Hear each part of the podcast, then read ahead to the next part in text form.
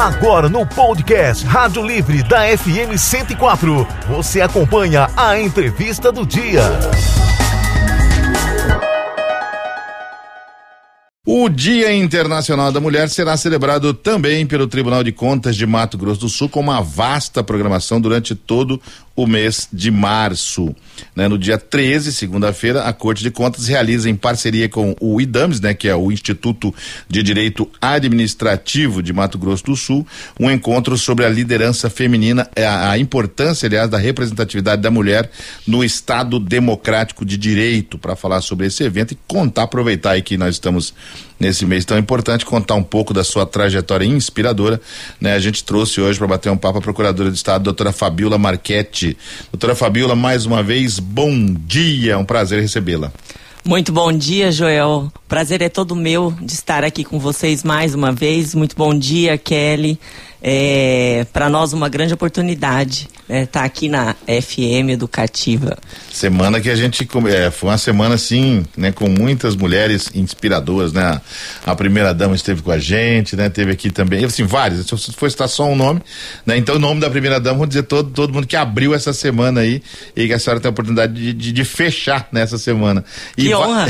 e vários assuntos. Aliás, né, é, é, é, procurador, estava ontem em Fortaleza, é isso? Na Bahia. Bahia. Na Bahia. Tava lá em Salvador lá em ontem. Salvador. É, cheguei aqui quase uma hora da manhã. É que eu, eu sou cheguei hoje. Eu sou movido ao futebol e o Fortaleza perdeu ontem, sabe? Daí me tirou ah, o Bahia da cabeça. Entendi. me tirou Salvador da cabeça ontem. E como é que foi o evento lá? Ontem eu fui participar do primeiro seminário do RENAGEI, que é a Rede Nacional de Gestão Estratégica das Procuradorias de Estado. E eu fui apresentar né, o nosso case de sucesso, digamos assim, que foi o modelo de implantação da governança e da gestão estratégica do, na PGE do Estado de Mato Grosso do Sul, sob a minha direção. Muito legal esse de poder mostrar para o Brasil o trabalho, né, doutora? É muito, muito, muito legal, porque a, o evento, a ideia é justamente a troca de experiências.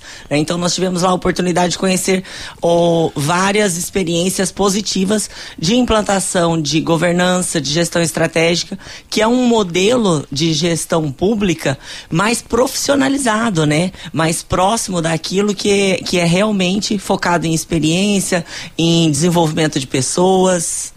Eu sempre que, que falando nesses modelos, eu acho que assim, a gestão pública é algo tão, tão complexo, né? E que o Brasil, de um modo geral, até pelo seu tamanho, né? Pela sua, por ser um país continental, né? Não conseguiu é, é, é observar tudo isso. Fala assim, sempre que eu converso com o doutor João Paulo, que é presidente do IDAM, a gente fala a respeito de como atender, assim, a, o interior, essas cidades mais distantes em que ah, um, um, o médico vira prefeito, né? Ou aquela pessoa, não que não esteja preparado, mas a gestão pública é algo muito complexo.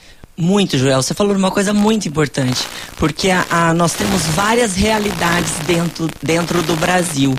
E, e, uma das situações que nós vamos viver agora, nós estamos na iminência da, da, da obrigatoriedade da nova lei de licitações e contratações públicas. E, e quem mais, mais traz preocupação para nós é, é, justamente o, interior, o, o município, né? Os interiores, porque as estruturas são pequenas, em razão dos municípios serem pequenos, e os gestores públicos não têm, muitas vezes, a familiaridade com o direito administrativo, que é muito específico.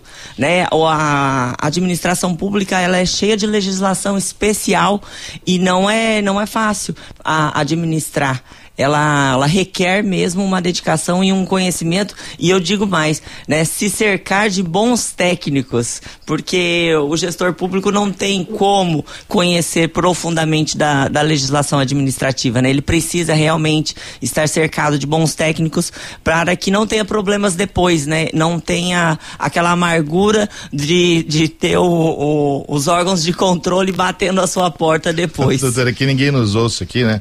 Falar só para mim, para a senhora e para Kelly aqui.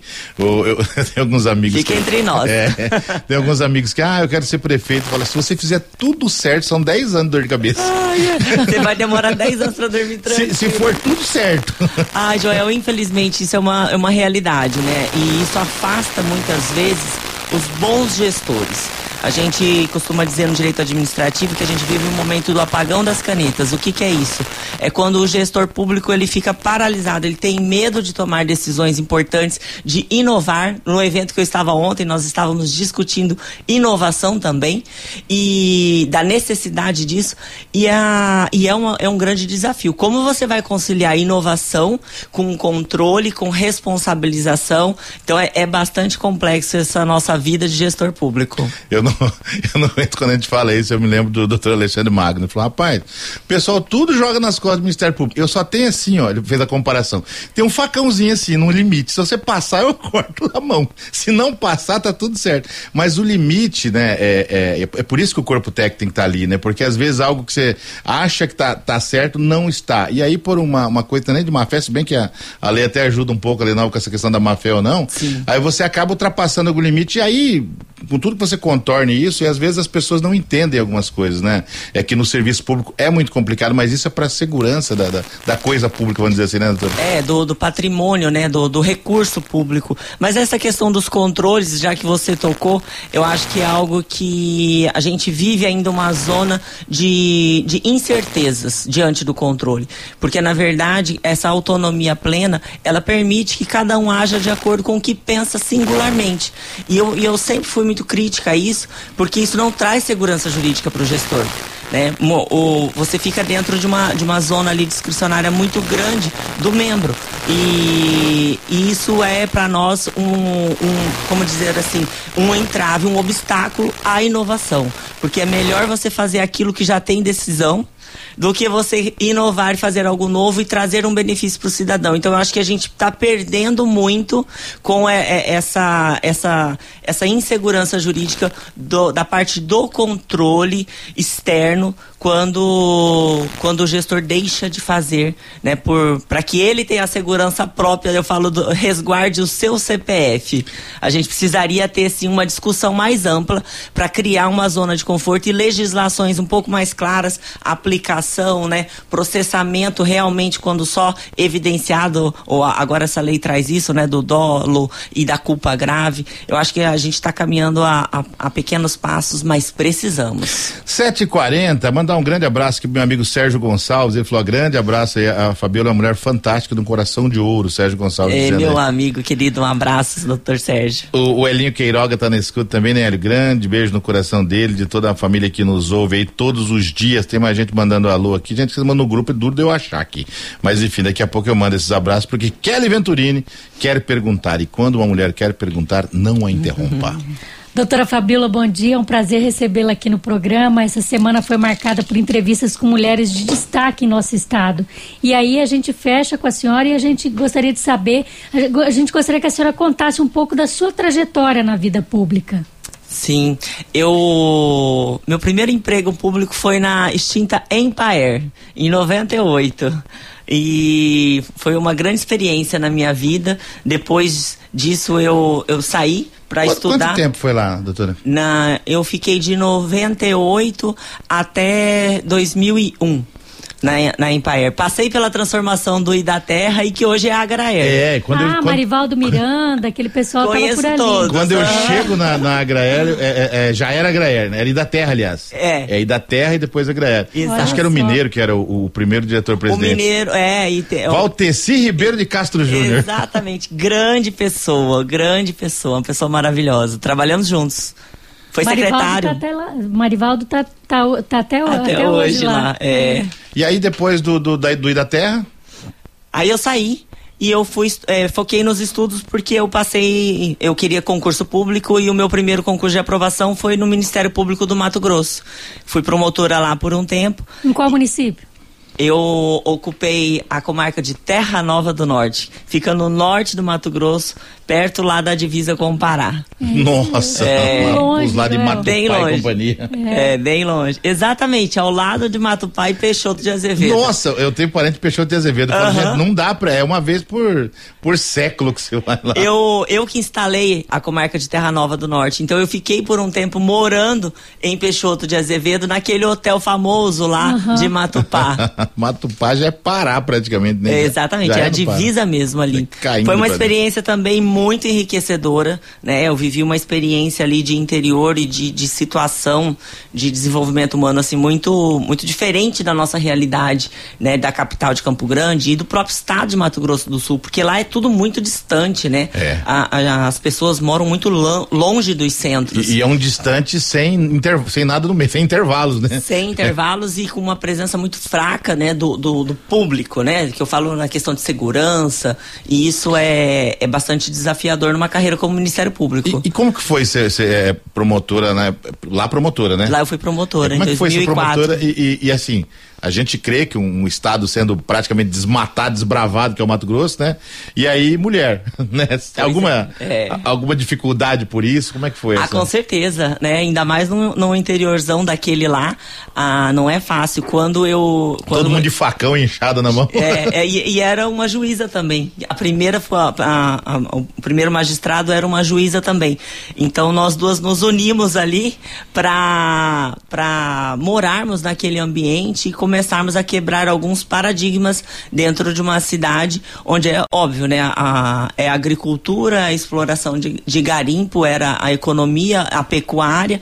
Então, o, é uma sociedade bem patriarcal e que para nós foi um desafio, porque ser respeitada nesses ambientes é muito é muito difícil. Você precisa se fazer ser respeitada. Porque já é meio cultural esse desrespeito com a mulher, né? Sim, exatamente. E, a, e determinadas posturas, eles não se sentem, é, digamos assim, paralisados, intimidados pelo cargo e a função importante que você está desempenhando. Pelo simples fato de ser uma mulher, ele já se sente encorajado. Já está impelido a uma afronta, né?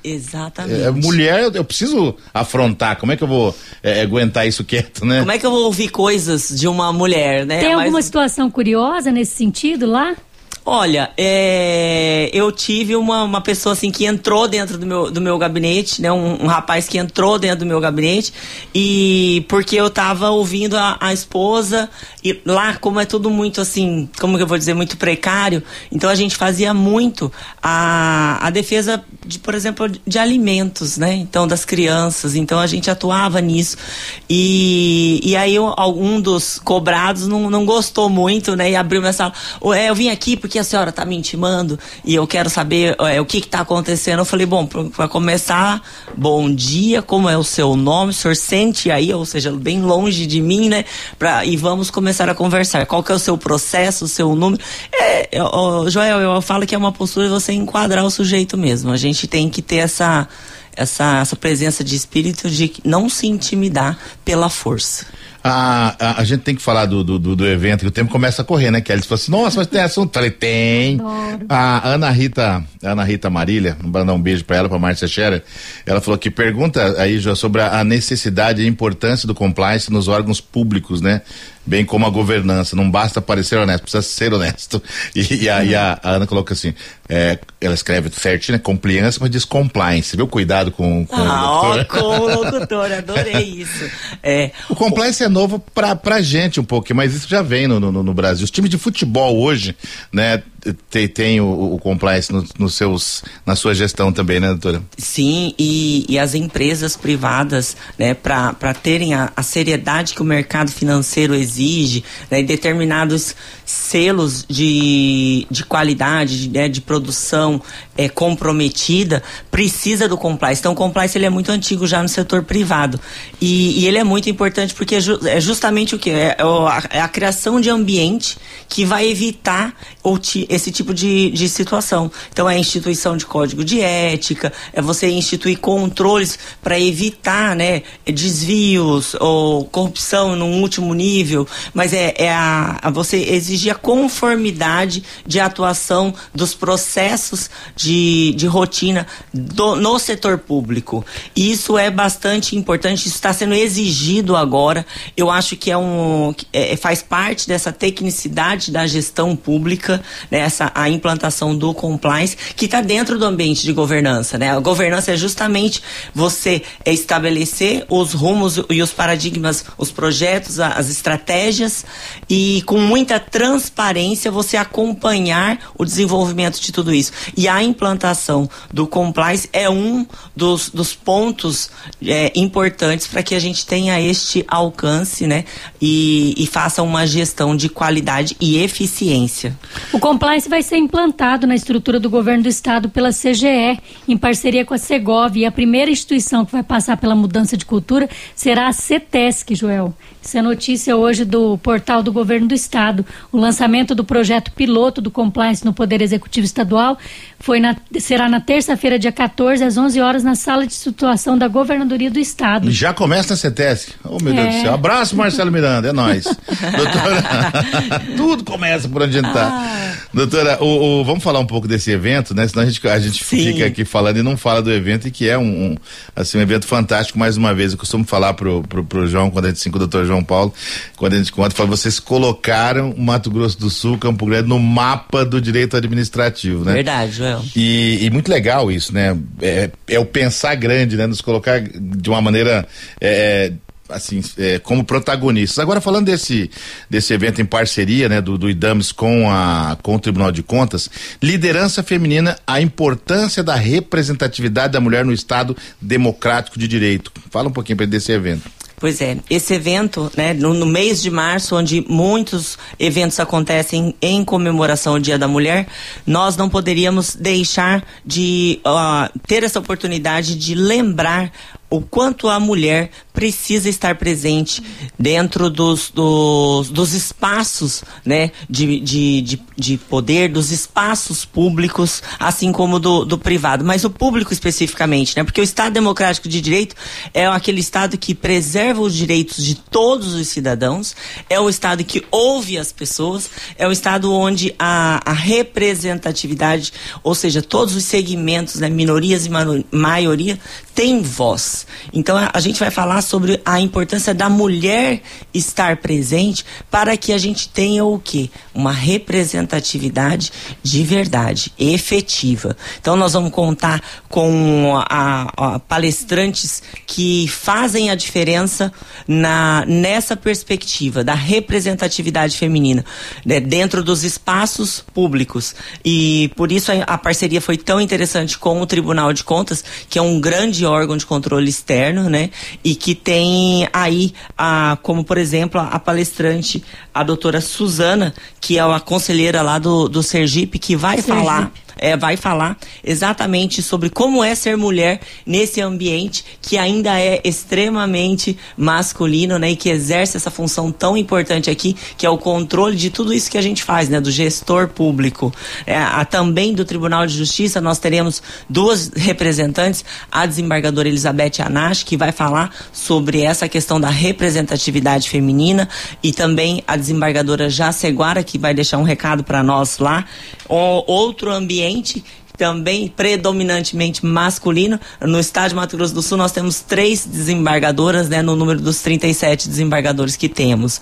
Então, a, a conselheira aposentada também, Marisa Serrano, vai estar presente. Nessa mesa redonda com o tema representatividade feminina nos espaços de poder e tomada de decisão, que a senhora é mediadora, nós temos aí a Marisa Serrano, a Casla Garcia Gomes, né, que é do Tribunal de Contas também, Exato. doutora Aline Gonçalves, é, delegada de polícia, doutora Ariadne de Fátima Cantu, que é do Ministério Público, e a Cristiane Santana de Oliveira, subsecretária da Subsecretaria de Políticas Públicas para Mulheres. E vem também a Neide Nunes, né, que é a Sim. subcomandante da Teve Polícia com a gente Militar. ontem aqui também. Legal, é. Doutora, quem te manda um abraço é o Marcelo Miranda, ah. ele tá brincando com a, com a que a gente falou aqui, ó, piloto de governança sou eu. falou, manda um abraço aí pra doutora Fabiola, protagonista mesmo. Obrigada, querido. Doutora, o, o, como é que vai ser o, o, o, evento? Ele começa que horas? Quem, quem participa? Tem inscrições já no, no site, então, né? Então, eu aproveitar a oportunidade aqui, Joel. O, é necessário fazer as inscrições, né? As inscrições estão abertas ainda.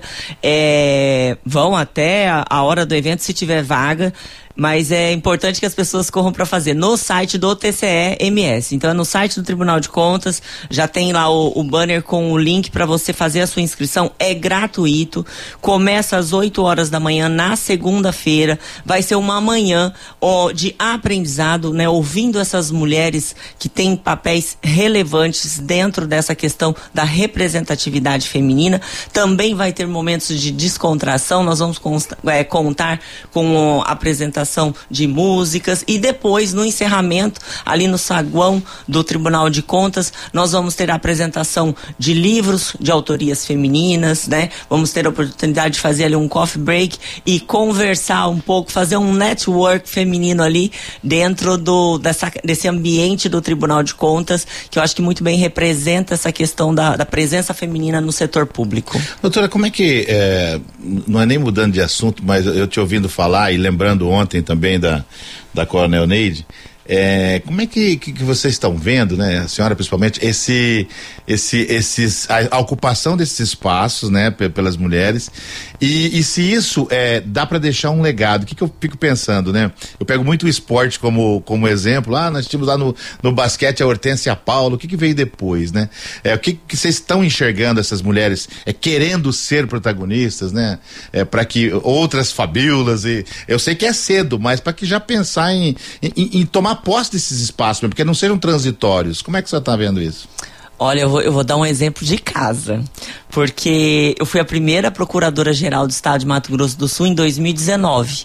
Em 2022, o ano passado, em meados do ano passado, eu saí da função para concorrer ao, ao cargo de desembargadora do Tribunal de Justiça pela vaga da OAB também estreando. Uma né? lista tríplice eu, com dois homens. Exatamente. Então, assim, eu fui a, foi a primeira lista em que teve mulheres apresentadas pela OAB ao Tribunal de Justiça. E eu tive a grata satisfação de figurar na lista tríplice, ou seja, eu tive a aprovação do Tribunal de Justiça, né, para nessa lista tríplice que chegou ao governador. Então, assim, foi também um desafio. E quem me sucedeu na direção da Procuradoria-Geral do Estado foi uma mulher, doutora Ana Carolina Ali que continua, né, agora no governo do, do nosso governador Eduardo Riedel. Então, é, é, eu acho que isso que é importante, essa questão da, das mulheres né, se sentirem encorajadas, empoderadas para seguir é, a, ocupando esses espaços de poder. Eu, quando Não eu assumi, atos, né, Exatamente. Quando eu assumi, eu falava desse desafio. Né? Meu desafio é fazer uma boa gestão para legitimar a ocupação feminina num espaço como este, para que outras mulheres tenham a oportunidade e eu tive essa grata satisfação. E também no âmbito da Procuradoria-Geral do Estado, que eu preciso dizer, é um ambiente onde há um equilíbrio muito grande e em que a gente não convive com esse tipo de, de, de, de discriminação. É, a PGE é um ambiente bastante é, tranquilo, nem, nem se fala muito sobre isso. É, a, nós tínhamos, temos ainda uma corregedora geral, que é quem fiscaliza todos os procuradores e todos os servidores da PGE. E ela termina o mandato agora dia 30 de março. E eu junto de um colega, Dr. Denis, somos os únicos inscritos para a sucessão dela. Então, muito provavelmente serei eleita né, na semana que vem é, para essa função de corregedora, ou seja, mais uma mulher numa sucessão dentro da direção da procuradoria. Então, eu acho que é isso que é, é, é esse é o ponto, né? Esse exemplo que eu te dou, Joel, é essa preocupação que nós mulheres temos que ter de umas apoiarem as outras para que esses espaços tenham a perpetuação perpetuação de ocupação feminina. Então, e o que, que na sua visão falta para a mulher ocupar mais espaços na política, por exemplo? Porque, embora a gente tenha uma mulher prefeita e temos também uma vereadora e, e apenas duas deputadas, o que, que falta? E apenas uma deputada federal, né? É. Então, assim, é, para mim esse número é muito pequeno. E dentro do, do, do, Congresso nós temos de 15, subiu para 17 participação feminina. Então, assim, é, é, ainda é muito pouco. A gente é. lembrava, doutora, que eu batendo um papo com a, com a senadora e agora a ministra Simone, ela lembrava que quando ela chegou não tinha banheiro feminino no Senado. Exatamente. É, é, essa fala da, da, da ministra, ela, ela foi chocante quando ela revelou isso, porque nós não imaginávamos uma situação dessa. Ela, ela disse que ela tinha que atravessar ali o saguão para poder ir ao banheiro banheiro porque não tinha um banheiro feminino no Senado. Então, isso, olha só, isso é muito recente. É, então muito a novo. participação feminina ela ainda é muito incipiente. E eu acho que a, é muito difícil a mulher se lançar na política. A política ela, ela exige uma dedicação muito grande e ela exige uma estrutura, Joel, financeira muito grande para participar. E aí, sem apoio dos partidos, que né, sem investimento dos partidos, sem um destaque né, dos recursos que eles dispõem para as campanhas femininas, é, eu acho que ainda está muito longe de acontecer uma, uma, uma, uma eleição de mais mulheres no Brasil, sem que haja uma política realmente afirmativa nesse sentido, para abrir caminhos. Porque, como eu, falei, é, a gente abre caminhos, muitas vezes.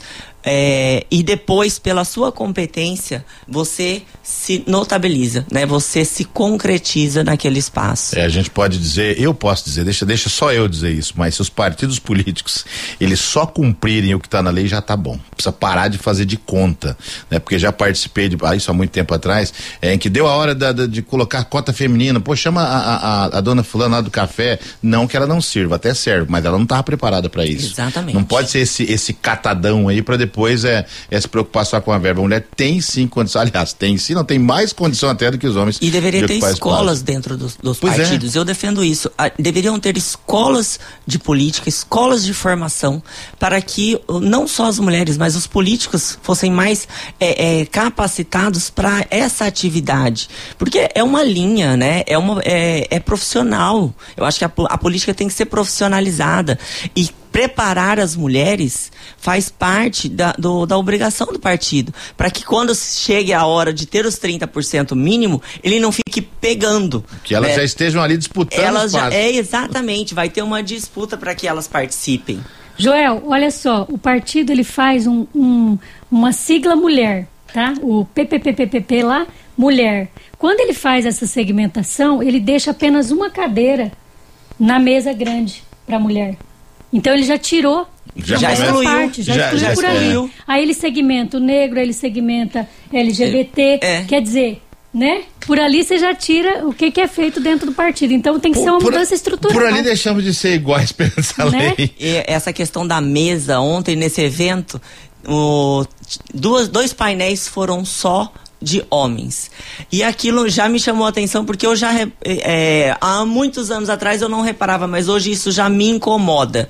Porque você imediatamente já pensa, mas não tinha nenhuma mulher para falar desse assunto, né? E tem. E tem, é que muitas vezes não há essa preocupação de, de colocar. E um dos painelistas fez essa crítica, a hora que ele iniciou a fala dele. E aí ele foi amplamente aplaudido.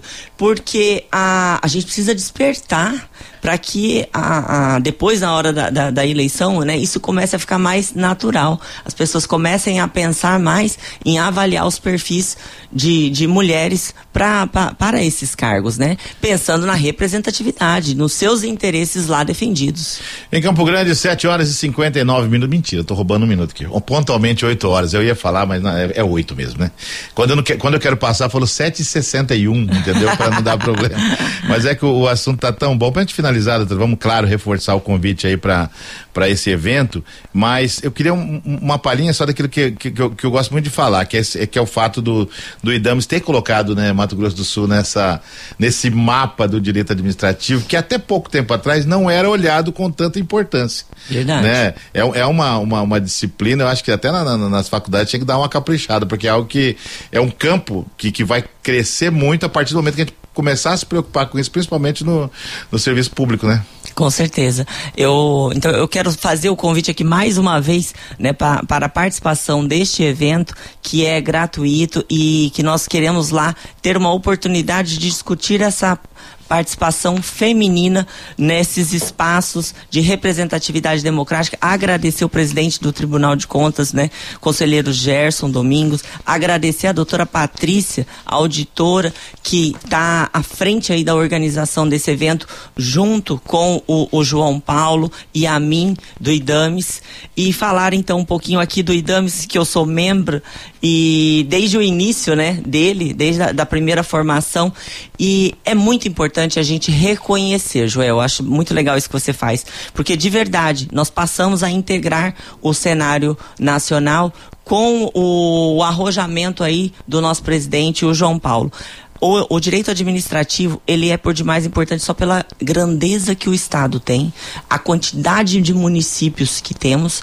e o que isso representa também no mercado, porque as compras públicas elas representam, né, uma fatia de mercado aí muito grande, ou seja, movimenta a economia. Então o direito administrativo ele ele ele está inserido nesse movimento da economia, da sociedade e ele não tem, concordo com você, ele não tem o devido destaque que as pessoas não têm o, o, na faculdade o devido tratamento, eu penso. Por quê? Porque não só o direito administrativo, né? São várias vertentes que decorrem dele. São novas atuações da, da públicas que requerem o que? Não só o conhecimento do direito administrativo, mas um aprofundamento nessa, nessa matéria. E o IDAMES trabalha nisso, né? Capacitando as pessoas, difundindo o direito administrativo, falando sobre a, a, legislação de contratação. E no setor público nós estamos muito preocupados com isso, né? Ah, vamos até gravar aqui um programa usando os estúdios aqui da, da, da, da, da Fertel, exatamente,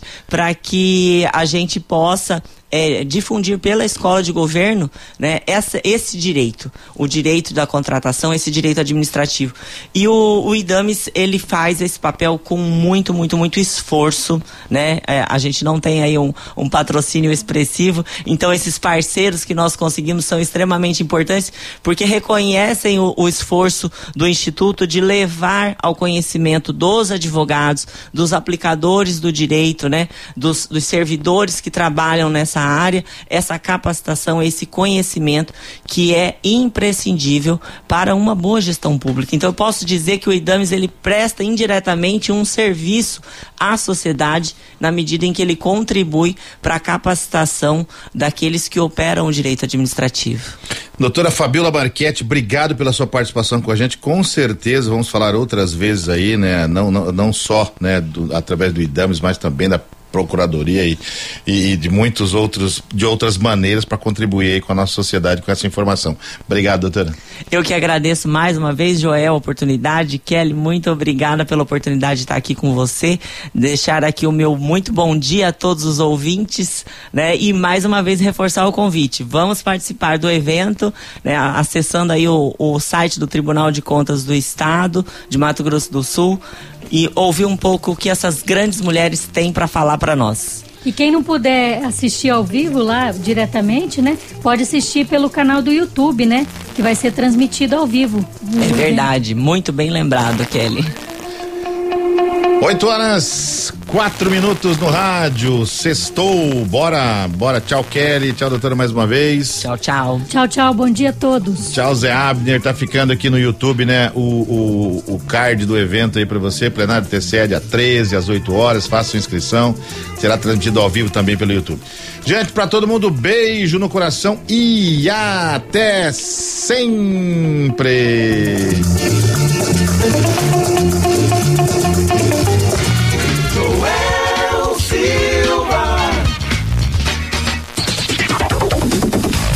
Ouviu na Educativa 104. Rádio Livre. Rádio Livre. Com Joel Silva. De volta, segunda, seis e meia da manhã.